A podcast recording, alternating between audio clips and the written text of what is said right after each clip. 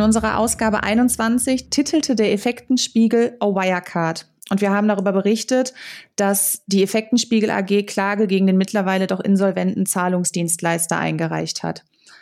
Und mittlerweile hat auch der Frankfurter Börsenbetreiber, die Deutsche Börse, darauf reagiert, wie ihr auch in unserer Ausgabe DAX XXL nachlesen könnt, und Änderungen angekündigt und im Zuge dessen es im Internet darüber abstimmen lassen. Und zu diesem Thema begrüße ich euch, liebe Hörer, ganz herzlich zur DAX-Erweiterung auch von 30 auf 40 Werte und auch Herrn Langenhorst von der GSC Research, einem unabhängigen Analysehaus aus Düsseldorf. Hallo, Herr Langenhorst. Hallo, Frau Krüger. Herr Langhorst, wie bereits erwähnt, haben wir ja auch schon darüber berichtet, dass als Reaktion auf den Fall Wirecard der DAX reformiert werden sollte, nämlich von 30 auf 40 Unternehmen. Und vielleicht zu Beginn direkt einmal, wer sind die zehn, ich sag mal, neuen Kandidaten? Bekommen wir die zusammen? ich hoffe es mal. Versuchen wir mal, äh, äh, ob wir das äh, schaffen, Frau Krüger.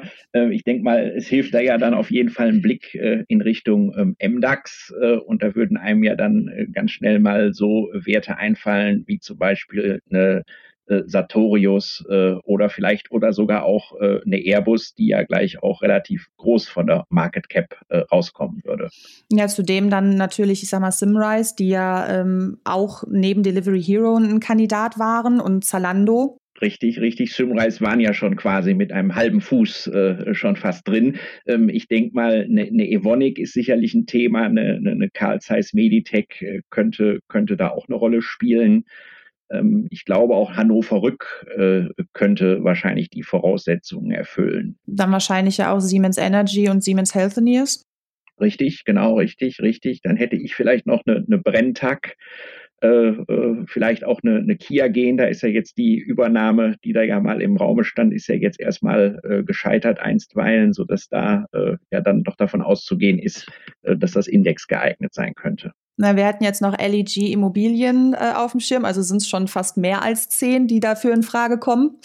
Richtig, ja, LEG hätte ich, hätte ich jetzt auch noch gehabt. Äh, es, es war auch mal irgendwo zu sehen, hier die, die Uniper, also hier das äh, klassische äh, Ex-Kraftwerksgeschäft von E.ON, äh, wobei die sind ja, die haben ja jetzt äh, so einen Großaktionär aus Finnland äh, bekommen, der da, glaube ich, roundabout 75 Prozent, also dass ich mal denke, für die wird es wahrscheinlich dann gar nicht mehr reichen. Die sind vielleicht dann eher schon, dass sie nicht mehr die Voraussetzungen erfüllen. Aber die Market Cap wäre auf jeden Fall groß genug. Ja, und wenn wir jetzt mal über die, die ja, neuen Aufnahmeregelungen oder vielleicht auch die Verschärfungen mal konkreter eingehen. Jetzt müssen ja die künftigen DAX-Kandidaten ähm, unter anderem nachweislich profitabel sein. Also das heißt, ein Gewinn vor Steuern, Zinsen, Abschreibungen auf Sachanlagen und Abschreibungen auf immaterielle Vermögensgegenstände in den letzten zwei Finanzberichten nachweisen. Äh, wie werten Sie diese Neuerung? Ja, also die Neuerung finde ich, finde ich im Grundsatz gut, weil man natürlich äh, sicherlich schon auch gesagt hat, man möchte im, äh, im Leitindex sozusagen, ja, sag ich mal, funktionierende und auch dauerhaft funktionierende Geschäftsmodelle sehen. Äh, möglicherweise ist das auch vielleicht so ein bisschen äh, dem Umstand geschuldet, wir hatten es ja gerade schon angesprochen, äh, Thema Simrise, äh, da gab es ja jetzt Diskussionen, als dann für die Wirecard die Delivery Hero aufgenommen wurde, ob das denn alles so richtig sein kann, weil da ja eben die Gewinnsituation im Moment noch sehr überschaubar ausfällt. Ähm, vor dem Hintergrund, denke ich, hat der Betreiber da jetzt reagiert und gesagt, wir wollen es sozusagen auf so ein qualitatives Kriterium ankommen lassen, weil halt Delivery Hero natürlich nach den äh, aktuell noch vorhergültigen Regularien aufgenommen wurde. Und da ging es halt eben um Marktkapitalisierung und äh, Handelsvolumen. Äh, und da wurde halt eben nicht darauf geguckt, äh, ob das Unternehmen dann auch äh, dauerhaft in der Lage ist, Gewinne auszuweisen. Jetzt haben Sie schon Delivery Hero und die Gewinnsituation angesprochen. Ähm, die Änderungen, die jetzt in Kraft treten, haben die Auswirkungen darauf, dass Delivery Hero in den DAX aufgestiegen ist? Nein, also Sie haben, Sie haben äh, Auswirkungen jetzt ab Dezember sofort für alle künftigen potenziellen Kandidaten. Äh, also jeder, der jetzt sozusagen künftig da noch rein will, der muss das erfüllen. Äh, alle die Unternehmen, die jetzt bereits im DAX 30 sind, für die gilt äh, eine Übergangsfrist. Ähm, und das heißt, die müssen im Endeffekt die Vorgabe ab September 2022 erfüllen. Da wollte man jetzt, denke ich, als Börse wahrscheinlich auch vermeiden, dass dann möglicherweise vielleicht der gerade genannte Wert dann gleich ein Problem bekommen würde. Und es macht natürlich jetzt auch wenig Sinn, wenn Sie, sage ich mal, alle halbe Jahr äh, da äh, den Index groß durchmischen müssen. Was ja dann wiederum für deutliche Unruhen auch dann beispielsweise bei Fonds oder ETFs ähm, sorgen würde. Äh, richtig, richtig. Und ich sag mal, Sie, wir erinnern uns ja alle noch an die Diskussion, wie kann es eigentlich sein, dass ein insolventes Unternehmen wie Novaya-Card noch wochenlang im äh, DAX-Index äh, gelistet ist. Äh, ich denke, da hat man natürlich auch so ein bisschen äh, ja, ich sag mal, das, die, die Marke DAX-Index natürlich hat da auch drunter gelitten und das will man jetzt natürlich äh, mit Recht auch vermeiden, dass da wieder irgendwie so Sachen aufkommen, dass alle sagen, das kann man ja nicht mehr richtig ernst nehmen. Also ein wesentlicher Kritikpunkt war ja beispielsweise auch beim Fall Wirecard äh, die pünktliche Berichterstattung. Und jetzt ist ja eine Neuerung neben der sechsmonatigen Überprüfung, also der regulären Überprüfung auch, dass wenn die Berichte nicht pünktlich veröffentlicht oder nicht fristgerecht veröffentlicht werden, man noch eine Warnfrist oder eine Verwarnfrist von 30 Tagen erhält. Reicht das oder ist das, also wie sieht das konkret aus?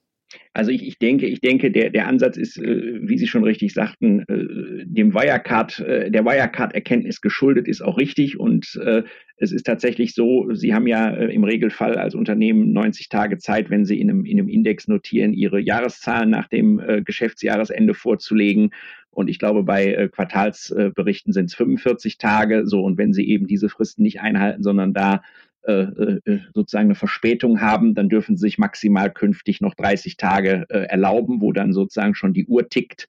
Äh, und wenn sie das eben nicht einhalten, äh, dann äh, droht ihnen auch der sofortige Indexrausschmiss. Ähm, und es ist, denke ich, bei Wirecard haben wir es gesehen, die hatten ja auch schon verschoben gehabt, wie wir uns im Frühjahr erinnern. Da gab es ja Schwierigkeiten und man hat es auch schon bei einer Reihe von anderen Unternehmen in der Vergangenheit gesehen, die jetzt vielleicht nicht unbedingt in dem Index waren dass ja äh, Verschiebungen von Berichten im Regelfall immer darauf hindeuten, äh, dass es da Probleme bei dem Unternehmen gibt und nicht in der Form, dass man jetzt äh, ganz viel mehr Gewinne erzielt, sondern meistens gibt es irgendein Problem, dass der Wirtschaftsprüfer vielleicht mit dem Testat zögert oder irgendwelche Sachen sich nicht schnell genug aufklären lassen. Und das ist, denke ich, ein sehr gutes Kriterium, um auch sozusagen auf die Qualität zu achten und äh, um dann nochmal den Bogen wieder zu Wirecard zurückzuspannen. Wir haben ja gesehen bei Wirecard, es gab ja, es gab ja Testate auch in den Jahren 18 und 17, äh, wo ja offensichtlich, wie wir jetzt wissen, äh, andere Sachen gelaufen sind, als dann testiert wurden. Äh, und vor dem Hintergrund ist es dann, glaube ich, gut, äh, dass da eben auch zeitliche Fristen sind. Und wenn dann innerhalb von 30 Tagen nach den gesetzlich vorgeschriebenen Maximalfristen es nicht vorliegt, dann muss da auch ein Indexbetreiber handeln können. Und trotzdem bleibt ja dann das Problem, wie Sie ja auch schon so schön sagten, Wirecard hat ja Testate erhalten für ihre Berichte oder für seine Berichte. Das sind wahrscheinlich so Punkte, die sich einfach auch dann dem Börsenbetreiber entziehen. Also eine, eine vermehrte Kontrolle ist ja per se nicht schlecht, wobei man da natürlich auch sehen muss, es bringt wieder vermehrt Unruhe wahrscheinlich auch mit sich. Aber ähm, so ein Fall wie Wirecard wird man vermutlich trotzdem nicht verhindern können, oder? Da, da, da bin ich, da bin ich bei Ihnen. Es, es, es muss schon äh, nach wie vor gelten, dass man, dass man sich als, als äh, Anleger, als Investor, auch als, als Börse, als Kapitalmarkt, muss man sich schon darauf verlassen können, äh, dass wenn der Wirtschaftsprüfer was testiert, dass dann das, was er testiert hat, auch äh, so da ist. Äh, ich sag mal, dieses Risiko hat man. Jetzt ja, hoffen wir mal, äh, dass sozusagen aus dem Thema Wirecard jetzt alle auch äh, insofern die Lehre ziehen und sagen, wir müssen doch genauer und vielleicht auch mal kritischer bei bestimmten Sachen hingucken. Äh, und dann wird es das geben. Aber ich denke mal, vor Betrug, vor wirklich äh, wissentlichem, vorsätzlichem Betrug äh, kann sie im Endeffekt kaum einer schützen. Sie können halt dann immer nur sehen, dass die Sanktionsmechanismen so deutlich sind, dass ich, sage ich mal, für den, der da einen betrügen will, es dann auch am Ende als sehr schmerzhaft gestaltet. Und äh, ich sage mal so, wenn sie natürlich dann mit Schimpf und Schande jetzt mal theoretisch aus so einem Index rausfliegen, weil sie ihre Zahlen nicht pünktlich vorlegen, ähm, ich glaube, das äh, wird äh, zumindest jeder, der es ehrlich meint, vermeiden wollen. Ja, da dürfte ja dann wahrscheinlich auch der ähm, jetzt als Vorgabe gegebene unabhängige Prüfungsausschuss nicht wirklich ähm, ja, helfen. Oder wie sehen Sie das? Nein, ich, ich glaube, ich glaube, ich glaube nicht, dass das, das wird am Ende, äh, am Ende äh, läuft es äh, daraus hinaus, das haben wir ja am Kapitalmarkt auch in anderen Fällen schon oft genug gesehen. Äh, äh, reines Erfüllen von formalen Voraussetzungen ist noch nicht immer die Gewähr dafür, dass nicht trotzdem äh, irgendwelche seltsamen Sachen äh, laufen. so ein Prüfungsausschuss hat vielleicht insofern in der Tendenz etwas Gutes, als dass die Sache möglicherweise nochmal erschwert wird oder als das andersrum formuliert, vielleicht irgendwelche Unregelmäßigkeiten vielleicht dann doch noch schneller auch intern äh, aufploppen. Aber äh, wir haben es ja auch in einem Fall Wirecard gesehen, nachdem allem, was man da so gelesen hat, muss man sich ja auch die Frage stellen, ob dann auch, da gab es jetzt keinen Prüfungsausschuss, aber ich sage mal, da gibt es ja trotzdem Aufsichtsrat und da ist ja auch immer die Frage, wollen dann die, die Aufsicht führen oder die dann auch Aufsicht führen und in so einem Prüfungsausschuss sitzen, wollen die es dann auch sehen oder wollen sie es nicht sehen? Also es ist schon mal ein guter Anfang, aber sowas wie Wirecard wird man einfach nicht äh, verhindern können. Sie werden keine hundertprozentige Sicherheit bekommen, dass sowas sich nicht in irgendeiner Form doch nochmal wiederholen könnte. Und jetzt war trotzdem von vielen Seiten bereits zu hören und auch wir haben darüber schon berichtet, ähm, dass eine Reformierung des DAX auch gerade im Hinblick auf die ähm, ja, Widerspiegelung der deutschen Wirtschaft längst überfällig war. Ähm, wie sehen Sie das? Ja, das ist, äh, ist aus meiner Sicht äh, völlig richtig. Äh, wir haben natürlich in der Tat das Thema in Deutschland, das sagen wir mal so ein, so ein Auswahlindex mit 30 Werten. Und wenn man sich jetzt ja auch mal so ein bisschen die Branchengewichtung da anguckt, ist ja doch vielleicht nicht unbedingt so das eins zu eins Abbild, wie es tatsächlich sich gestaltet.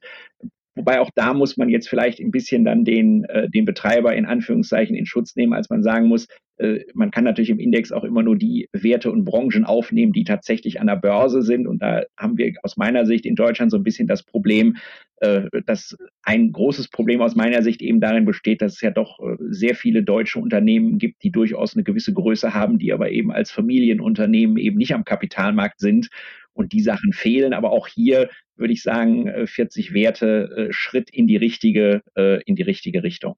Dass ja dann vielleicht auch das ein oder andere Unternehmen sich das dann doch nochmal überlegt und nicht wie jetzt zuletzt vermehrt in den USA an die Börse geht.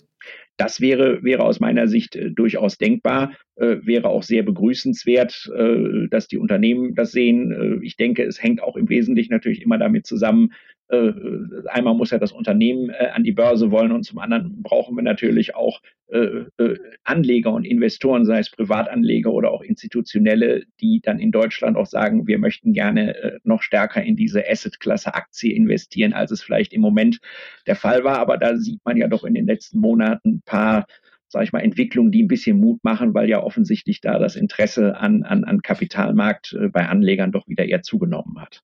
Jetzt hat die Deutsche Börse ja im Internet äh, abstimmen lassen über die Vergrößerung von 30 auf 40 Titeln. Wie war da so die Resonanz? Ja, also nach dem, was man da so, so hört, äh, haben also insgesamt 600 Institutionen und Verbände äh, und äh, ja, Investoren äh, daran teilgenommen.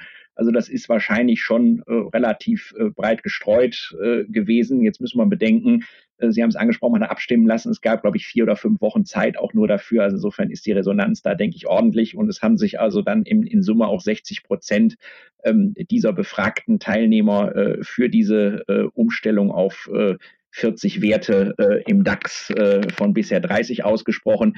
Äh, und sozusagen äh, analog dazu, wir hatten es ja eingangs, als wir überlegt hatten, wer denn so als Aufsteiger in Frage kommt, äh, wird dann allerdings der MDAX eben um äh, die 10 Werte sozusagen einreduziert. Was ja dann auch wieder unterstreicht, dass doch eine Reformierung scheinbar wirklich überfällig war. Das ist, das ist, das ist, das ist richtig. Wobei, wobei man vielleicht noch ergänzend sagen müsste, was, was ich also immer mal so gehört habe aus dem Markt und was ich auch selber so sehe, äh, ich fände es eigentlich super, wenn man in Deutschland jetzt neben diesem äh, DAX 40, den wir ja künftig haben, äh, wo man ja doch immer so ein bisschen den Blick auch Richtung Dow Jones oder sowas hat, wenn wir hier doch auch noch so ein, so ein zweites Index äh, Thema etabliert hätten, was dann eher so dem S&P 500 vergleichbar ist, wo man dann wirklich sagen kann, ich habe hier, ich sag mal, 95 Prozent oder 90 Prozent der, der Gesamtmarktkapitalisierung in einem, äh, sage ich mal, sehr marktbreiten Index drin. Sowas äh, aus meiner Sicht würde vielleicht perspektivisch auch mal spannend sein. Wobei da ja dann wieder mit Marktbreite wäre ja dann wieder das Problem, ob wir in Deutschland überhaupt so viel, so breit gefächert und unternehmenstechnisch aufgestellt sind. Sie sprechen es an, das ist sozusagen die Krux. Also müssen wir sehen äh, am Ende des Tages, dass erst noch möglichst viele Sachen mit guten und spannenden und möglichst ertragreichen Geschäftsmodellen an die Börse kommen und dann kriegen wir das auch äh, äh mit einem breiten Index hin. Vielleicht, vielleicht ist es dann auch nicht der DAX 500, sondern vielleicht nur der DAX 100 oder DAX 150. Es gibt ja da auch diesen, diesen H-DAX, das geht ja schon in die Richtung aber muss man gucken. Aber ich denke jetzt, um sozusagen diese, diese Reformthematik da beim DAX anzusprechen. Ähm, ich glaube, man wird das jetzt wahrscheinlich auch mal eine Weile beobachten müssen, was da so die Erkenntnisse draus sind. Und ich würde jetzt auch nicht ausschließen, dass da vielleicht in ein paar Jahren man dann nochmal äh, äh, an das Thema rangehen wird. Jetzt haben Sie vorhin schon die Gewichtung angesprochen der Unternehmen.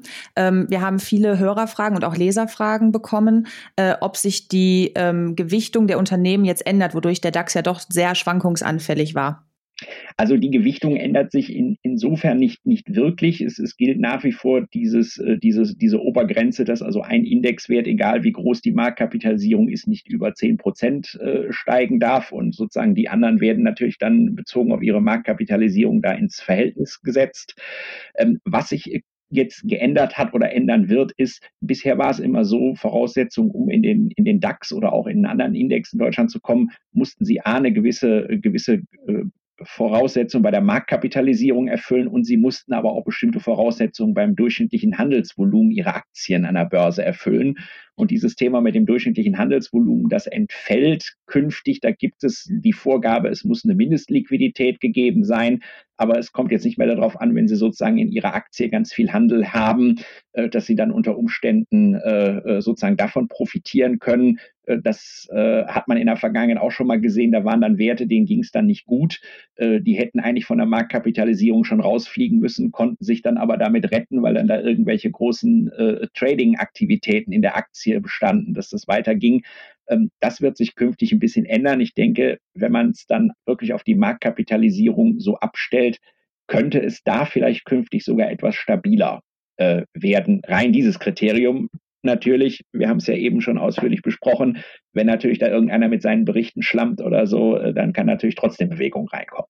Also kann man schon mal, ich sag mal, abschließend festhalten, es ist ein Schritt in die richtige Richtung, aber halt auch wie bei allen Sachen, es gibt immer zwei Seiten der Medaille.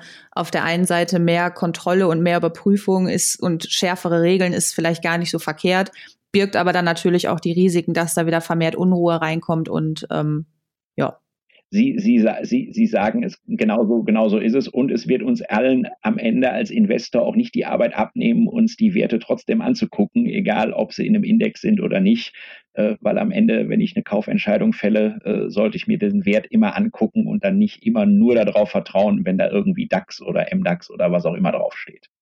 Ja, dann verabschieden wir uns mit diesen Worten, mit diesem Fazit von euch, liebe Hörer, und auch von äh, Ihnen, Herr Langhorst. Vielen Dank für das Gespräch. Gerne. Und äh, ich hoffe, ihr schaut auf unserer Homepage vorbei, effekten-spiegel.com. Da halten wir euch über die Indexveränderungen und das Börsengeschehen auf dem Laufenden. Und ich hoffe, ihr seid auch das nächste Mal wieder dabei und bleibt bis dahin gesund.